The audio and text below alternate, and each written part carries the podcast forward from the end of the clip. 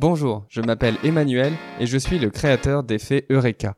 Avec Effet Eureka, surmontez vos doutes et vos craintes et ayez le courage d'oser et l'énergie pour vous dépasser.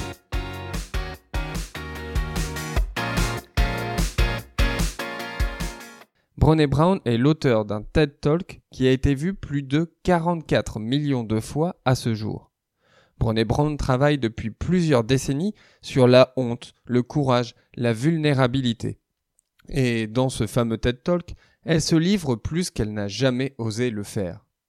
Mais aujourd'hui, je ne vais pas vous parler de ce TED Talk. Non, je vais vous parler de ce qui s'est passé après cette conférence. En effet, l'explosion du nombre de visionnages de son TED Talk s'est accompagnée de commentaires positifs, mais également de commentaires très négatifs, des messages qui l'ont fait se sentir plus bas que terre. Et c'est à ce moment-là qu'elle a découvert par hasard une citation de Theodore Roosevelt qui va transformer sa vie.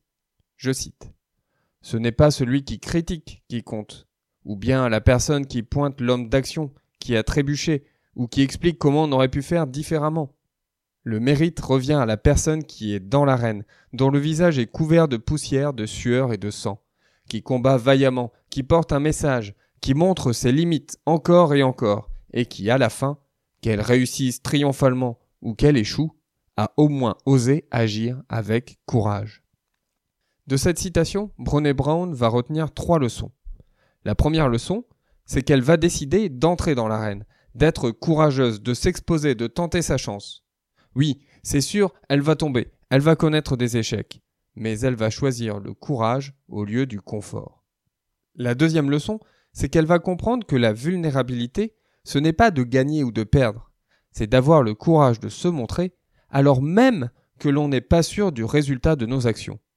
La vulnérabilité est le meilleur moyen de mesurer notre courage. Plus on accepte d'être vulnérable, plus on est courageux. La troisième leçon, c'est que si une personne n'est pas elle-même dans l'arène, alors avoir l'avis de cette personne n'intéresse pas Brené Brown. En réalité, on a beau dire que ce que les autres pensent de nous ou de notre travail n'importe pas, on reste malgré tout toujours sensible à leur opinion. Mais pour Brené Brown, le plus important, c'est d'avoir l'avis des personnes qui comptent pour nous. Ce que je vous ai raconté aujourd'hui est extrait d'une conférence que vous pouvez retrouver sur Netflix et qui s'intitule L'appel du courage.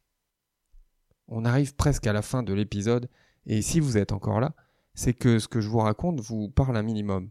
J'ai donc décidé de vous partager une de mes vulnérabilités. Même si je fais un podcast, j'ai une crainte assez forte des critiques négatives et je suis mal à l'aise avec les réseaux sociaux. C'est pour cela qu'Effet Eureka n'est pas présent sur Facebook ou Twitter et que je ne fais sa promotion que sur LinkedIn. En plus de me limiter à un seul réseau, je me force à ne le regarder qu'une seule fois par jour, le soir vers 21h. Je suis simplement notifié par mail si un contact m'a envoyé un message.